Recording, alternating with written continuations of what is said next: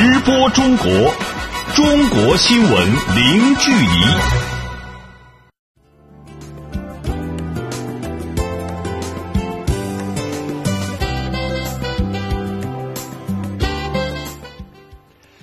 这里是直播中国节目，听众朋友您好，我是主持人林飞。您好，我是主持人小倩。来看今天节目的主要内容。中国国务院副总理张高丽会见俄罗斯总统普京，并出席中俄双边合作机制会议。中国外长王毅表示，朝鲜半岛局势值得高度关注和警惕。中国第一季度实际利用外资同比略增，服务业使用外资占比超七成。今年所有大型公立医院将全部加入医联体，与基层医院实现上下转诊。京津冀三地联合发布首个环保统一标准。好，欢迎各位持续收听。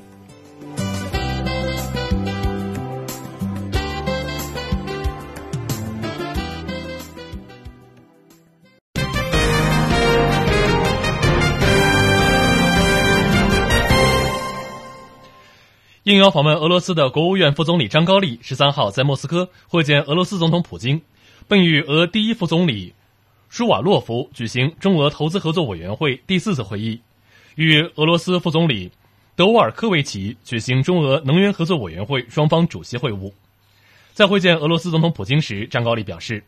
他此行的主要任务是全面梳理两国在能源、投资、财经合作领域的合作成果，积极探讨落实两国元首重要共识的新举措，为两国元首会晤准备更多成果。张高丽表示，中方将于今年五月十四号到十五号在北京举办“一带一路”国际合作高峰论坛。“一带一路”建设和欧亚经济联盟对接是习近平主席和普京总统达成的战略共识，双方有关部门正在加紧推动落实，积极推进具体合作。中方高度重视并且积极支持俄方提出的欧亚伙伴关系倡议，双方有关部门将进一步研究探讨实际举措。双方要加快推进能源大项目建设，着力扩大投资合作，积极拓展财经领域合作，更好地促进两国共同发展振兴。普京表示，俄中双边贸易额自去年以来增长迅速，贸易结构日益改善，双方在能源等大项目上的合作稳步推进。东线天然气项目和亚马尔液化气项目进展顺利，西线天然气项目谈判正在进行。普京强调，俄方欢迎中方投资者积极参与到俄经济发展，双方在现有合作基础上还要进一步开拓新的合作领域。为俄中全面战略协作伙伴关系增加新的动力。当天，张高丽与俄罗斯第一副总理舒瓦洛夫举行中俄投资合作委员会第四次会议，双方一致强调，要积极推动本次会议确定的七十三个合作重点项目，持续发挥重大合作项目对两国投资合作的带动作用。要积极推动地区和中小企业合作。双方同意将中俄地区间投资合作纳入委员会工作范畴。研究在委员会框架下设立中小企业投资合作分委会。会议结束之后，双方签署了会议纪要。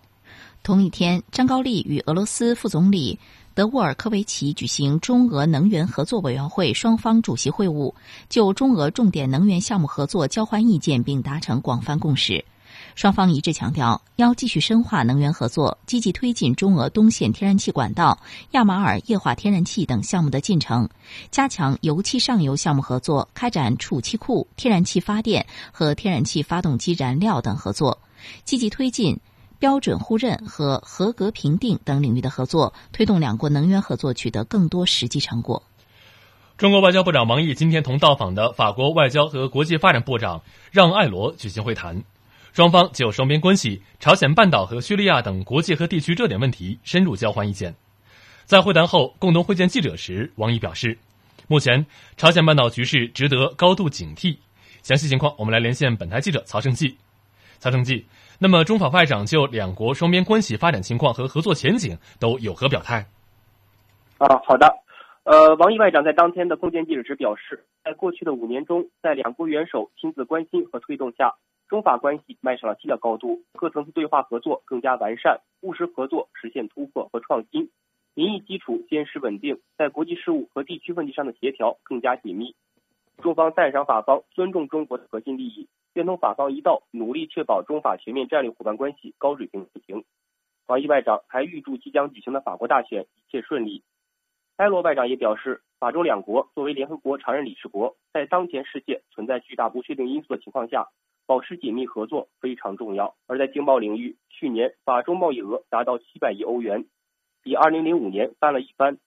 此外，埃罗还表示，去年中国赴法旅游游客达到一百六十万人次。为了让中国游客赴法更加便利，法国政府在中国新开了九个签证办理点，四十八小时内为中国游客办理签证。对于即将举行的大选，埃罗表示，法中关系呈现良好的发展势头，无论大选结果如何，这一势头都会继续下去，这对两国乃至世界都是非常好的事情。主持人。嗯，那么说到赴法国旅游，很多人会想到前段时间发生的旅法华人刘少尧被法国警方枪击身亡事件。那么，对于在法华人华侨权益的保护，法国外长是否有所回应呢？嗯，当天两国外长都针对此事件做出了表态。法国外长埃罗表示，在为中国游客提供便利的同时，也在不断提升中国公民在法国的安全保障工作。不管是旅游还是定居，法国政府对此都高度重视。王毅外长也表示，在会晤中，埃罗外长承诺，法方将加强中国游客的安全保障。而对于此前发生的旅法华人刘少尧被警察枪击身亡事件，王毅表示，希望前不久发生的悲剧能够尽快的得到公正处理。主持人，嗯，那么对于当前国际社会最为关注的朝鲜半岛局势，王毅外长也表示，目前朝鲜半岛局势是值得高度警惕的。而对于朝鲜问题，当天王毅表示。美韩和朝鲜针锋相对、剑拔弩张，大有山雨欲来之势。这种危险的局面值得我们高度关注和警惕。王毅称，中国一贯坚决反对任何加剧局势紧张的言行。历史一再证明，武力解决不了问题，对话才是唯一出路。在半岛问题上，不是谁放出的话更狠，谁扬起的拳头更大，谁就能赢。一旦真正的发生战乱，结局只会是多输，没有谁能够成为赢家。对此，中方呼吁各方，不管是口头还是行动上，都不要再相互刺激、相互威胁，不要把事态搞到难以挽回和不可收拾的地步。不管是谁，如果要在半岛生战生乱，那就必须为此承担历史责任，为此付出相应代价。王毅还强调，在半岛紧张加剧之际，我们也注意到，包括重启对话谈判的一些理性声音开始回归，这正是中方努力寻找和应该抓住的机会。中方已经提出双轨并进思路，以及作为启动对话第一步的双暂停倡议。中方愿将此进一步细化，适时提出可操作的具体方案，同时也愿以开放态度接受各方的有益建议。复谈的方式可以灵活，只要是对话，正式或者非正式，一轨或者二轨，双边或者三方、四方，中方都愿予以支持。主持人，好的，感谢曹成基。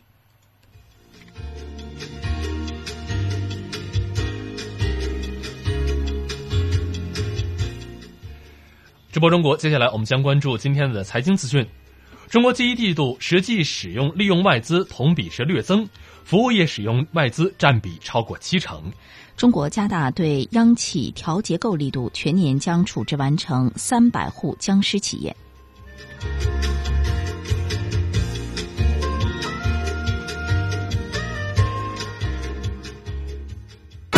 直播中国。中国新闻零距离，欢迎您持续关注直播中国。我们先来关注中国最新的股市和汇市信息。首先是股市方面，十四号，中国内地沪深两市早盘低开下行，盘中反弹乏力，两市午后继续是震荡下行。截止收盘，上证综指收报于三千两百四十六点零七点，下跌二十九点八九点，跌幅百分之零点九一，成交金额两千两百四十一点零七亿元人民币。深圳成指收报于一万零五百一十九点八六点，下跌一百三十四点二三点，跌幅百分之一点二六，成交金额两千八百六十九点四三亿元人民币。香港股市今天休市，台湾加权股价指数收报于九千七百三十二点九三点，下跌一百零三点七五点，跌幅百分之一点零五，成交金额新台币八百六十四点六四亿元。我们再来看中国外汇交易中心十四号公布的人民币对世界主要货币的汇率中间价是：一美元兑六点八七四零元人民币，一欧元兑人民币七点三一零三元，一百日元兑人民币六点三一三六元，一港元兑人民币零点八八四二五元，一英镑兑兑人民币八点六一五五元，一澳大利亚元兑人民币五点二一一九元，一新西兰元兑人民币四点八一九九元。一加拿大元兑人民币五点一六八二元。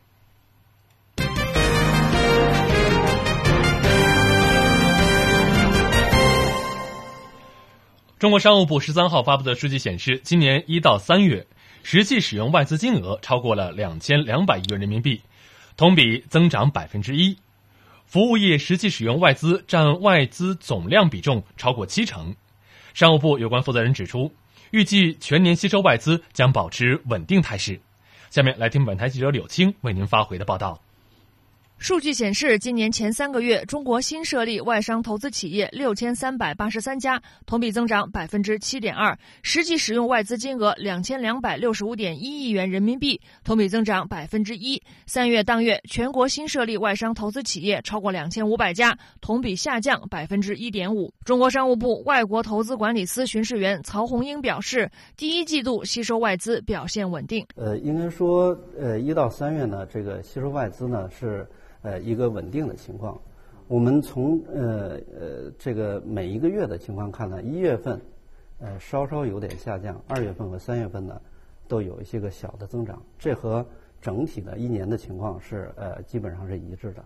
从产业分布看，一到三月，中国服务业实际使用外资同比增长百分之七点一，占外资总量比重的百分之七十三。其中，电力、燃气及水的生产和供应业同比增长百分之一百六十五点六，制造业实际使用外资将近六百亿元人民币。曹红英表示，随着不断加大开放力度，未来服务业吸收外资还将有更多增长空间。在公共设施方面，像电力啊，这个燃气啊。增长就比较快，所以这也是我们两年来这个扩大开放所形成的。呃，同时也说明这外资对我们这个国家经济的这个这个看好。下一个阶段呢，呃，有关部门会加大对这个服务业的这个开放。呃，像一些个这个居民服务业啊、教育啊、医医疗啊、这养老等等这些行业，将来我相信也会有较大的这个成长。从投资来源地看，主要国家和地区对中国投资总体保持稳定。其中，香港地区、台湾地区、欧盟二十八国实际投入金额同比增长百分之十九点二、百分之六十五点八和百分之十一点二。曹红英表示，从第一季度数据表现来看，预计全年中国吸收外资将保持稳定态势。本台记者柳青北京报道。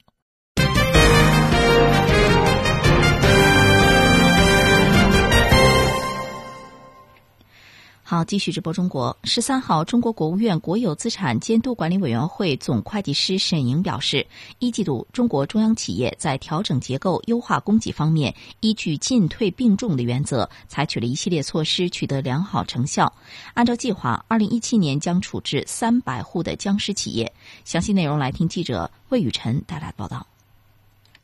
在国务院新闻办公室当天举行的发布会上，国有资产监督管理委员会总会计师沈莹表示，今年一季度中央企业累计实现利润总额三千一百二十亿元，同比增长百分之二十三点二，是近年来同期的最佳业绩。像煤炭、石油石化、钢铁等传统行业产业效益逐步回升。他说。啊，经营利润大幅增加，而且呢，盈利的质量啊趋好转优。那么从一百零二家企业里边里看呢？九十九家实现了盈利，八十一家企业实现了增利，有四十三家企业的增幅超过了百分之十。我们今年感觉一季度的一个非常大的特点呢，就是效益的拉动是商引擎，是商引擎啊，就是说去年同期呢，由于这种传统产业，比如说石油啊、这个煤炭呐、钢铁啊，去年的效益都是一种下降状态。那么今年呢，就是。有增利贡献，拉动了我们的效益的增长。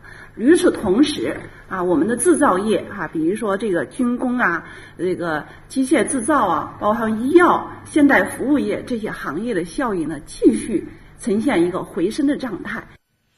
尽管全球经济复苏乏力，但中国经济保持整体稳中有进。当天发布的一季度央企运行情况也显示，企业利润实现了恢复性增长。对于央企全年的经营形势，国资委总会计师沈莹坦言，挑战和压力并存。他表示，近期大宗商品价格稳定、需求增长乏力有所改观等因素，让大多数央企信心倍增。但国际市场不确定因素较大，汇率、大宗商品价格波动加大，国内产业过剩、矛盾没有根除等也制约发展。他说：“综合这是有利和不利的因素，我们觉得呢，还是呢。”呃，机遇挑战并存，呃，这个稳中向好的态势呢会进一步巩固。但是从后续来看呢，我们效益哈收入效益的增幅呢，呃，会有所放缓啊，这是一个判断。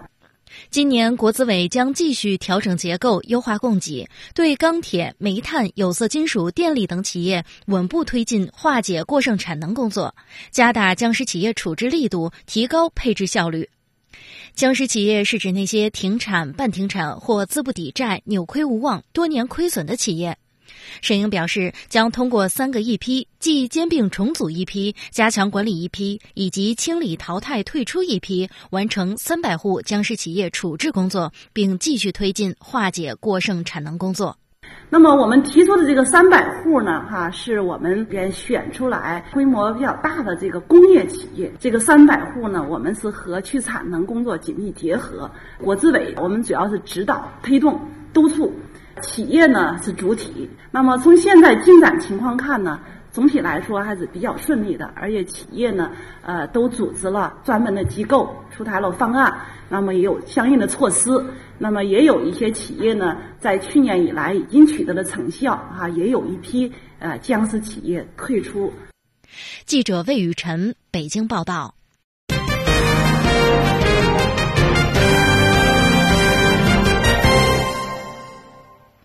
好，我们接着再来看，今年五月，“一带一路”国际合作高峰论坛将在北京举行。随着“一带一路”建设的不断推进，中国企业投资建设的境外经贸合作区不断践行合作共赢的理念。其中，位于柬埔寨的西哈努克港经济特区与位于泰国的泰中罗永工业园就是典型的样板，在自身发展的同时，也为柬埔寨和泰国经济发展做出了重要的贡献。详细情况，我们来听一下记者徐艳青发回的报道。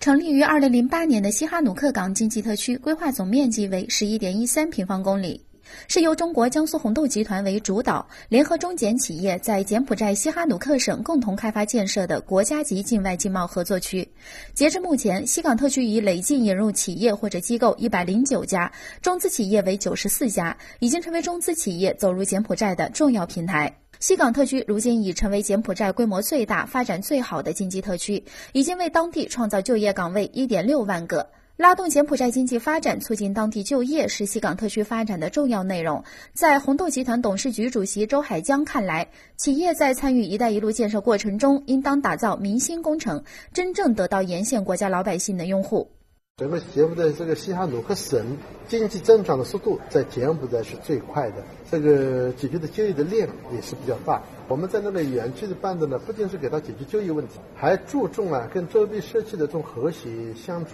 实现共赢。贫困乡村他本身自己没有学校的，我们以捐款给他办学校，也给他配老师，也提供学习用品。啊，这些的学校办了之后，这些的村民啊得到了实惠，所以的话，这些村民就感谢我们。包括贫困的家庭，我们还可以给他主动上门送大米啊，给他送各种各样的生活用品啊。这样的话呢，周边的百姓对我们和谐相处之后，使得我们这个园区的话呢，得到周边老百姓的拥护。目前，西港特区内主要是中资企业，主要涉及纺织服装、五金机械电子、香坡皮具等劳动密集型产业。西港特区不断创新自身的服务，满足企业及员工生产生活所需，为企业营造了引得进、留得住、发展好的运营环境。如引入柬埔寨发展理事会、海关、商检、商业部、劳工局、西哈努克省政府入区办公，为企业提供一站式服务。红豆集团董事局主席周海江介绍说。由于这个园区建设之后，它就像在我们中国的开发区里面办厂一样方便。而在开发区里面的也设立了一站式的服务，跟我们中国的开发区里面一样的。而且柬埔寨的这些官员就是到我们中国来学习了我们的一站式服务，他提供这样一站式服务呢，所以你就省去了很多的跟方方面面的打交道的这个，所以就跟中国的开发区里面办厂一样方便。与江苏红豆集团类似，浙江华丽集团在泰国主导建设的泰中罗永工业园也是一带一路建设的典型样板。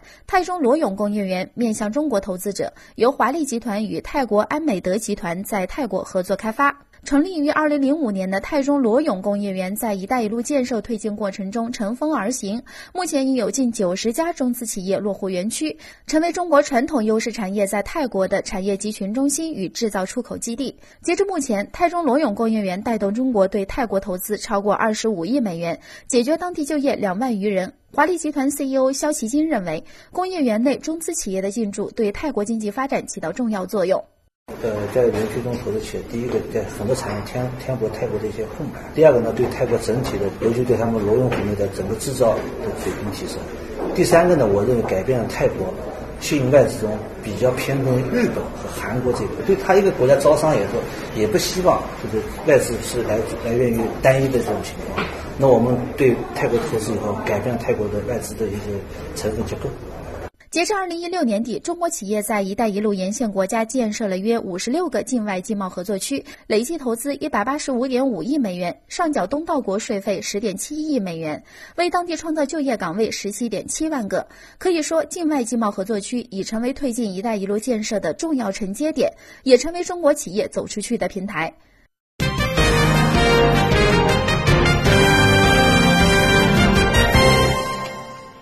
直播中国，我们再来关注中国商务部十四号正式发布《汽车销售管理办法》。据商务部有关负责人介绍，新管理办法将从根本上打破汽车销售品牌授权单一模式，汽车超市、汽车卖场、汽车电商等将成为新的销售形式，促进汽车消费。那么详细情况，来听本台记者肖忠仁为您发回的报道。中国是世界上最大的汽车生产国和消费市场，汽车产销量连续八年蝉联全球第一。汽车在消费中也发挥着重要作用。二零一六年，中国的汽车产销量均超过了两千八百万辆。在汽车市场快速规范发展过程当中，二零零五年，商务部等三个部门发布的《汽车品牌销售管理实施办法》起到了积极的推动作用。该办法要求，销售汽车必须要获得品牌授权，并实行备案管理。不过，随着经济社会发展，汽车销售品牌单一体制的弊端开始逐渐显现。商务部市场体系建设司副巡视员胡建平说：“垄断性经营问题日益凸显，市场竞争不充分，流通效率不高，零供关系失衡，汽车及零部件价格虚高，服务质量下降等问题越来越突出。”对此，新的管理办法不再强制性的要求品牌授权，实行授权和非授权两种模式并行。胡建平分析说，这为打破垄断、充分市场竞争、创新流通模式创造了条件，也标志着汽车流通体系真正进入了社会化发展阶段。办法实施后，销售汽车就不再必须取得汽车品牌商授权，汽车超市、汽车卖场。汽车电商等将会成为新的汽车销售形式，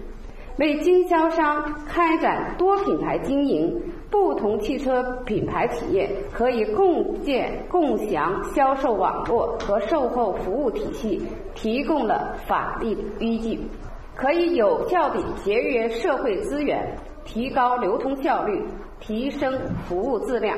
分析认为，随着市场充分竞争，流通效率和质量将会明显提升，产品和服务供给将会进一步优化。未来汽车流通网络将会向三四线城市和农村地区下沉，能够更好地满足城镇化的发展需求，有效地释放这些地区的消费潜力。值得一提的是，新的管理办法还积极推动了汽车销售和售后服务分开，供应商不得限制配件生产商的销售对象，不得限制经销商和售后服务商转售配件。随着渠道放，开开市场充分竞争，汽车零配件价格过高的老难题有望得到破解。此外，新管理办法还要求价格和售后服务政策要明示，非授权销售要说明配件信息明示等等，并明确规定了不得限定消费者的户籍地，不得强制消费，需建立健全消费者投诉机制等内容。消费者的选择权和知情权将会得到更大程度的保障。展望未来，商务部市场体系建设司政策处处长肖荣成评价说：“新管理办法是。”实施之后，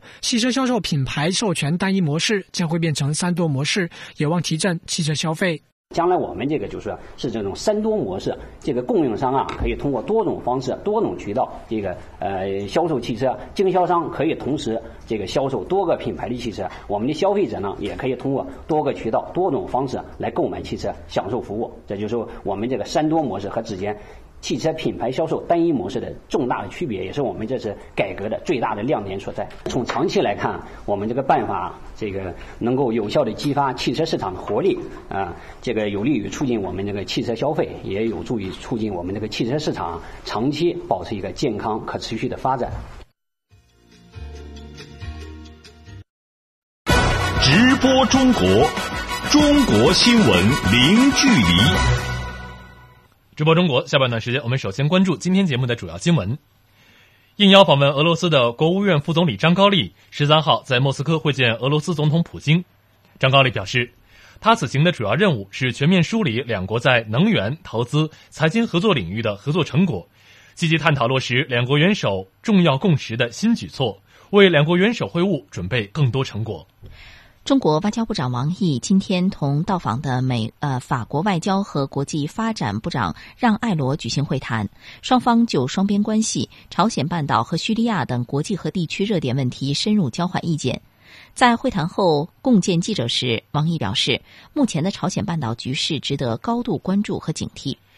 中国商务部十三号发布的数据表示，今年一至三月，实际使用外资金额超过两千两百亿元人民币，同比增长百分之一。服务业实际使用外资占外资总量比重超过七成。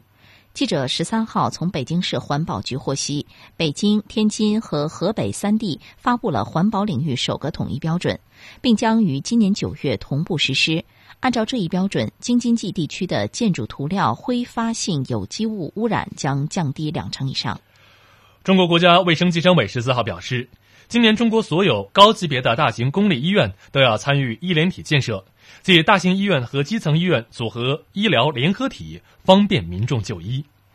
意大利 AC 米兰俱乐部母公司费宁维斯特集团十三号通过其官网发布公告，宣布具有中资背景的罗森内里体育投资公司已经付清双方约定收购 AC 米兰百分之九十九点九三的股权的全部费用，正式完成俱乐部的股权交割。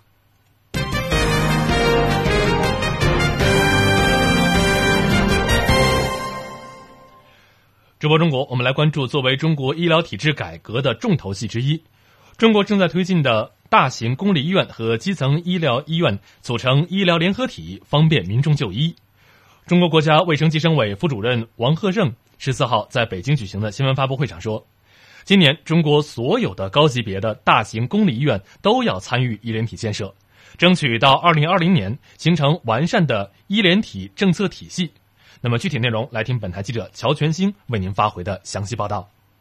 看病难是中国医改要破解的顽疾。长期以来，由于优质医疗资源大多集中在大型公立医院，患者更愿意去大医院就诊，而基层医院却门可罗雀。为此，中国医疗卫生部门希望通过大型公立医院和基层医院组成的医疗联合体，提升基层服务能力，实现上下转诊，引导患者有序就医。中国国家卫生计生委副主任王贺胜表示，近年来，中国不少地方以医联体为切入点，构建不同级别、不同类别医疗机构的分工协作机制，促进优质医疗资源下沉。王贺胜说，目前医联体建设工作取得初步成效。一是患者就医流向逐步变化。二零一六年，全国各类医联体上转病例近千万例，同比增长百分之六十二。下转二百六十余万例次，同比增长了百分之一百一十七。第二个呢，就是通过医联体内下派专家、技术扶持、人员培训以及设施设备支持等多种形式，使基层的硬件和软件都得到了进一步的改善。第三呢，就是在临床技术、医学检验、病理诊断、医学影像诊断。血液透析和消毒供应等方面，实现了医联体内部的资源共享、服务同质。日前，中国发布关于加强医疗联合体建设和发展的指导意见，要求继续加强医联体建设与发展，提高基层服务能力，理顺转诊流程。国家卫生计生委副主任王贺胜介绍说，今年医疗联合体试点将全面启动。二零一七年全面启动多种形式的医联体建设试点。三级公立医院要全部参与并发挥引领作用，综合医改试点省的每个城市以及分级诊疗试点城市，至少要建成一个有明显成效的医联体。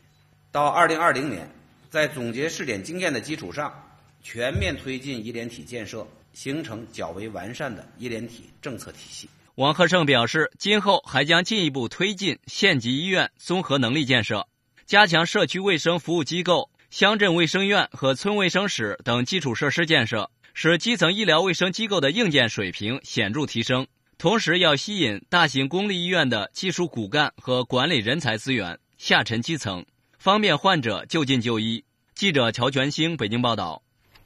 好，我们接着再来看中国国家卫生计生委主任李斌十三号在上海说，截止到二零一六年底，全国二百个公立医院综合改革试点城市家庭医生签约覆盖率达到百分之二十二点二，重点人群签约率达到百分之三十八点八。二零一七年政府工作报告提出，家庭医生签约服务今年要扩大到百分之八十五以上地市，签约服务也被列为二零一七年深化改革十项重点任务之一。李斌表示，目前中国全科医生总量不足，卫计委将家庭医生的范围进行了拓展，并加大了家庭医生，尤其是全科医生队伍的培养。李斌指出，截止到二零一六年底，有关部门累计招收规范化培养全科医生三点七万人，同时卫计委对全国的一百多万乡村医生加强培训，弥补农村基层人才短板。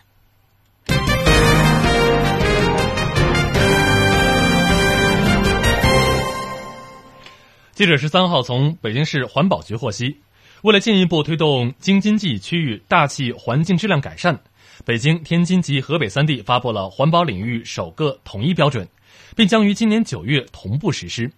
那么，按照这一新标准，京津冀地区的建筑涂料挥发性等有机污染物将降低两成以上。那么，具体内容来听本台记者王环星、赵阳为您发回的报道。为加强联防联控，推动区域大气环境质量改善。京津冀共同制定了建筑类涂料与胶粘剂挥发性有机化合物含量限值标准，并决定将该标准作为首个环保统一标准，以探索三地环保标准协调趋同的路径。北京市环保局总工程师于建华介绍说，挥发性有机物 VOCs 是细颗粒物 PM2.5 和臭氧 O3 的重要前体物。想要降低 PM2.5 的浓度，除了要降低直接排放的一次颗粒物外，同时还要降低 VOCs。二氧化硫等会二次转化生成 PM 二点五的气态前体物。那么此前呢，就北京市而言，北京市已经针对了炼油石化、印刷、汽车制造等一些行业，先后发布了七项控制挥发性有机物的地方标准。那么随着这个大气污染治理的深入，城市化进程这个加快，应该说建筑类涂料与胶粘剂这个使用量啊，还是不断增加的。那么 VOC 排放啊，越来越成为大气污染的一个重要来源。据了解，经过对比，本次发布的标准限值基本上是中国现行相关标准中最严格的，与国际相关标准水平基本相当。于建华说，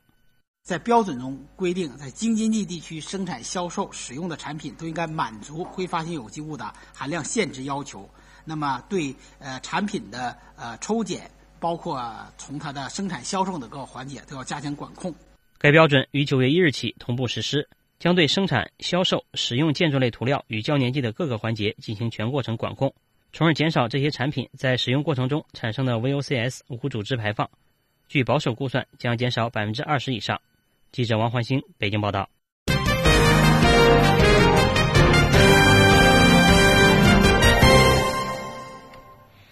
好，我们接着再来看，由南京师范大学等科研院所组成的江豚科考队近日首次起航，进行水上作业。他们将对长江南京乃至江苏段的江豚进行为期两年的摸底调查。这是全国范围内针对特定江段开展的规模最大、持续时间最长、最系统的长江豚类科学调查。江苏台记者扎多实习生王文欢带来报道，我们一起来听。江豚科考船只从南京的三岔河码头出发，一路向西，对行程二十多公里的长江南京段进行首次科研考察。科考队员们选定位置，将船减速停定，向江中抛洒了一个名为鱼探仪的工具，它可以检测水体的温度、深度和水中鱼群的数量，并且通过不同颜色的波长反映到显示仪上。科考人员告诉记者，凭借这些数据，能够判定该段水域适不适合江豚的生存。这个这么大一圈，这就是代表我们现在水底的情况，然后。这些红色的，一般红这些红色的点，一般就是代表就是有可能有鱼的情况。然后看你听到这个声音没有？听到刚才那个声音就是有鱼，它就会报警。绿色的一些点，可能就是一些什么浮游植物啊。由南京师范大学生命科学学院教授杨光领衔的这支科考队，将从今年四月开始展开为期两年的调研。他们每周出航两到三次，每次六小时以上。除了运用例如路线调查、定点观测和问卷调查等等一些传统的鲸豚类调研方法外，很多新技术也将出现在这次的科考中。杨光，比如说像啊无人机的航航拍，这样有助于我们对江豚一些群体它的种群数量的评估，呃，它的分布，呃，它的活动。的特点、行为的模式、群体的组成等等，都会有一个更全面、更准确的一个了解。长江江豚又被称为水中的微笑天使。近些年来，水质下降，航运繁忙，江豚的栖息地遭到破坏。目前，整个长江流域已经不足一千头。但是，由于此前都是进行的全流域调查，没有对南京乃至江苏段的江豚数量进行具体的考察，所以没有确数。南京市农委渔政处处长梁军希望，此次的科考能够了解清楚江豚的生活习性、数量等指标，指导政府部门更好地保护江豚。我们将充分利用本次科考的成果，这个认真吸取。这个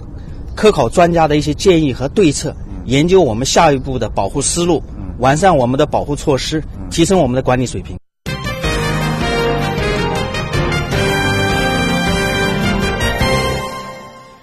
直播中国，我们再来关注文化方面的新闻。中国国家图书馆十三号举行了新闻发布会，宣布大英图书馆和中国国家图书馆二十一号将在北京联合举办展览，从莎士比亚到福尔摩斯，大英图书馆的珍宝，首次向中国读者和观众展出了十一件英国文学经典馆藏，包括莎士比亚、查尔·狄更斯、柯南·道尔等大师名家作品早期珍贵的珍本小说手稿。让中国的文学爱好者们能够一饱眼福。那么具体情况，来听本台记者林维为您发回的报道。英国很多文学作品在世界广泛传播，在中国的读者中也有很大影响力。据悉，大英图书馆和中国国家图书馆二十一号将在北京联合举办展览，展览名称叫《从莎士比亚到福尔摩斯：大英图书馆的珍宝》。本次展览将展出英国标志性作家的九部手稿和两部早期印本，涵盖诗歌、戏剧和小说三个领域。据中国国家图书馆副馆长李红林介绍，展品中不乏珍贵的孤本和手稿，像莎士比亚的这个戏剧《罗密欧与朱丽叶》第二版的四开本，这一本是最接近原剧的，这一本呢是在大英图书馆国王图书特长室，还有呢这个英国著名的这个作曲家。钢琴家、指挥家啊，布里顿用铅笔手写的歌剧《仲夏夜之梦》的这个手稿，还有这个英国著名女作家夏洛蒂·布朗特小说《简爱》，这大家都比较熟悉。我们小时候可能都看过这个这个这个电影啊。还有柯南·道尔爵士的《福尔摩斯》系列，这个诗中的这个中尉啊手稿这些原件都在这展出。还有比如说这个戈登·拜伦创作的《唐璜》啊，六七张的手稿。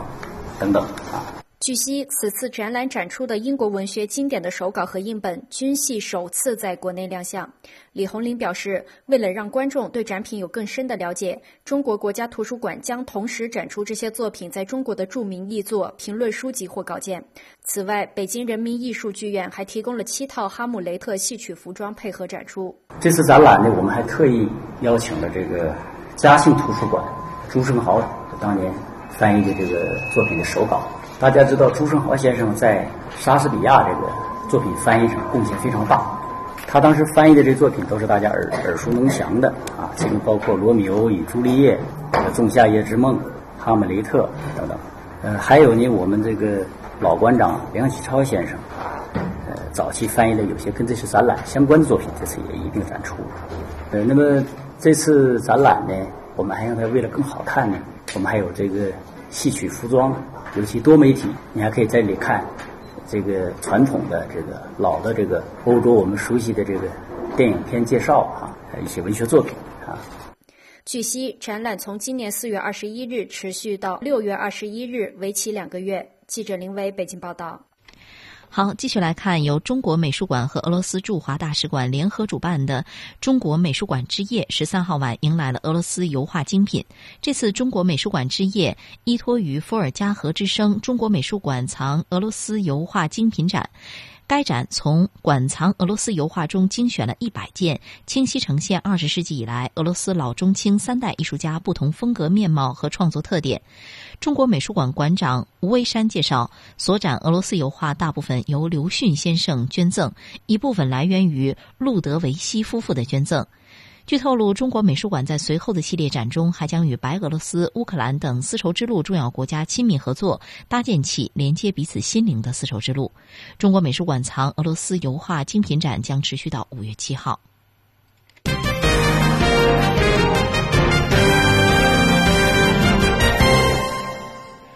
直播中国，接下来我们来关注今天的体育方面的新闻。意大利 AC 米兰俱乐部母公司。费宁维斯特集团十三号通过其官方网站发布了公告，宣布具有中资背景的罗森内里体育投资公司已经付清了双方约定收购 AC 米兰百分之九十九点九三股权的全部费用，正式完成俱乐部的股权交割。那么这一交割标志着贝卢斯科尼及其家族对 AC 米兰俱乐部长达三十一年的掌控画上了句号，红黑军团正式步入中资时代。在股权交割之后，罗森内里公司主席李永红将代替贝卢斯科尼成为俱乐部的主席，法索内将代替加利尼加利亚尼成为俱乐部的首席执行官。下面我们就连线本台驻意大利记者张锦，回顾一下这一收购过程。张锦，拖沓了近一年的 AC 米兰收购大戏可谓是一波三折哈，先给我们回顾一下这一一波三折的收购历程。好的，对于近年来紧缩银根、成绩一落千丈的 AC 米兰而言，改朝换代无疑是最好的选择。从2015年4月开始，AC 米兰的实际持有者贝鲁斯科尼就一直在中国、泰国等买家之间徘徊，一度泰国金主距离 AC 米兰头把交椅已经咫尺之遥，但最后因为泰国买家家底太薄而无缘成功。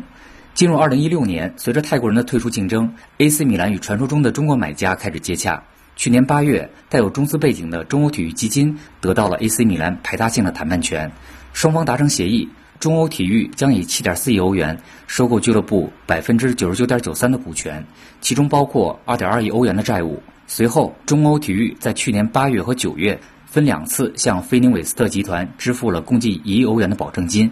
但由于剩余资金迟迟不到位，收购最终能否完成变得扑朔迷离。为了打消老贝的疑虑。中欧体育在去年十二月再次支付了一亿欧元的定金，并将收购时间推迟到今年的三月三号。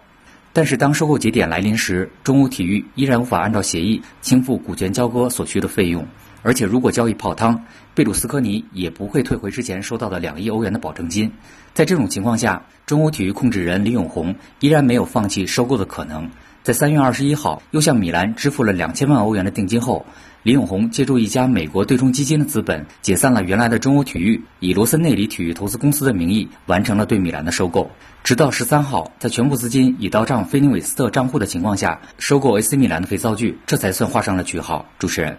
嗯，那么随着中资入主 AC 米兰迎来了新的掌舵人之后，俱乐部会带来哪些人员方面的调整？球迷呃反应怎么样？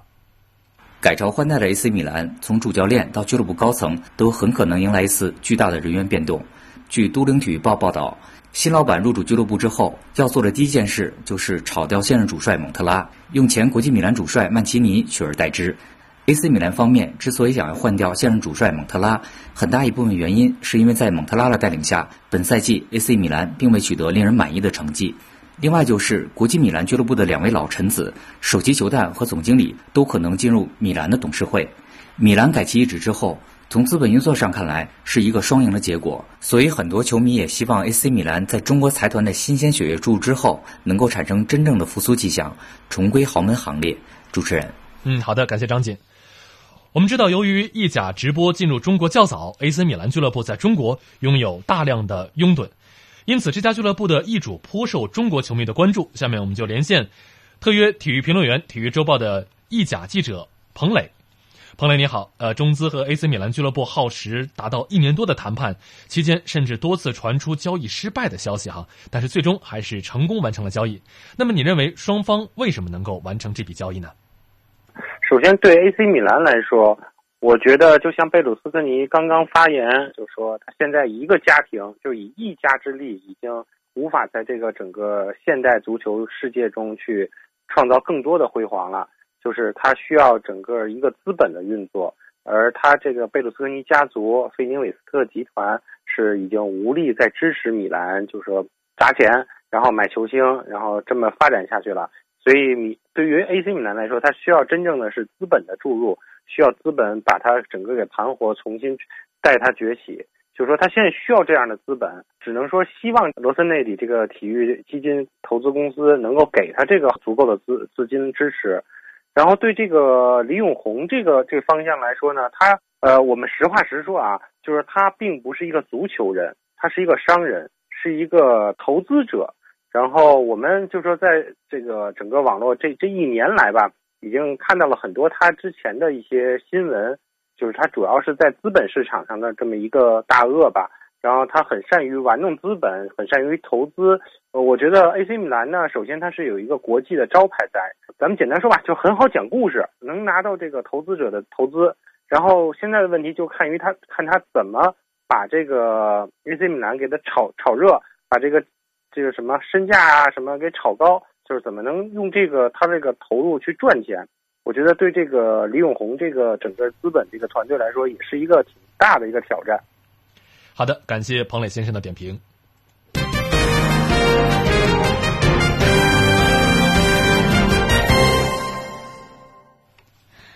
好，我们接着再来关注简讯。记者十三号从中国国家林业局了解到，打击野生动植物非法贸易部际联席会议第一次会议日前在北京召开，标志着打击野生动植物非法贸易。部门间联动机制正式运行。会议明确，今年将加快国家重点保护野生动物名录调整进程，拟定打击野生动植物非法贸易行动计划，以及对乱捕、滥猎、滥食野生动物、走私及非法经营象牙等野生动植物产品、野生动物繁育展演活动不规范三大突出问题进行综合整治等工作。会议提出，今年将对栖息地、餐馆、饭店、边境口岸、市场、商场、运输线路、网络及电子交易平台和繁育展演场所等各个环节实施综合整治。由山西省省委政府牵头的世界面食大会启动仪式十三号在山西太原举办。世界面食大会是一档以“小小一款面，乾坤大舞台”为主题，以文化交流、技艺展示、技术创新。饮食美学互鉴为主要内容的中国首档面食竞技类节目，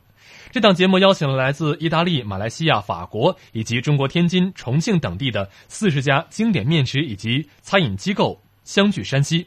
通过展示其各地面食文化的传统技艺、手工绝活、民俗风情等内容，选拔出深受美食家和大众食客青睐的品牌面食。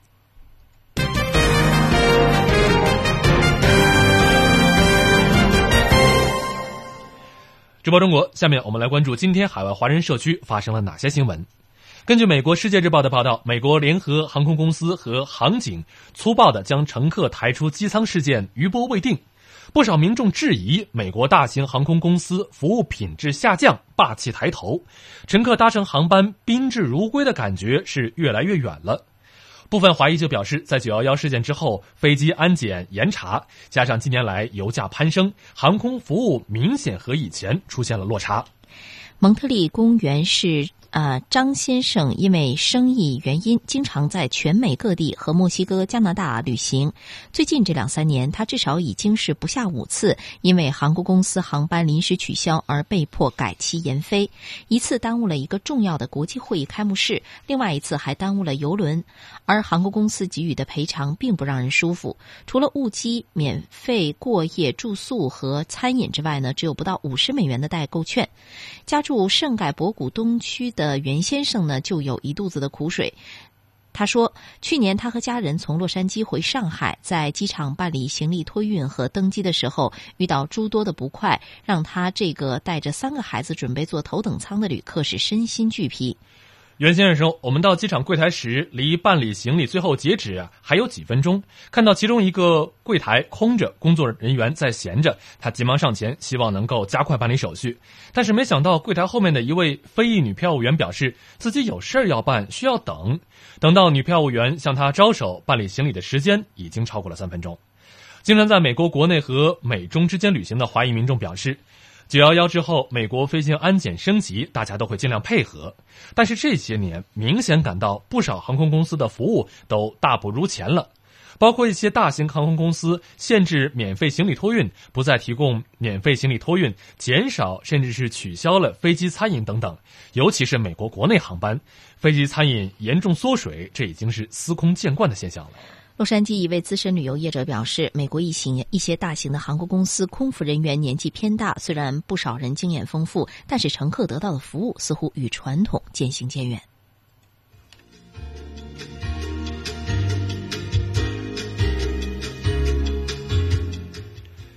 直播中国，在节目的最后，我们来简单回顾一下今天节目的主要新闻。中国国务院副总理张高丽会见俄罗斯总统普京，并出席中俄双边合作机制会议。中国外长王毅表示，朝鲜半岛局势值得高度关注和警惕。中国第一季度实际利用外资同比略增，服务业使用外资占比超过七成。今年所有的大型公立医院将全部加入到医联体，与基层医院实现上下专诊。京津冀三地联合发布首个环保统一标准。各位听众今天的直播中国到这里就全部结束了非常感谢您的收听我们明天同一时间再会。再会。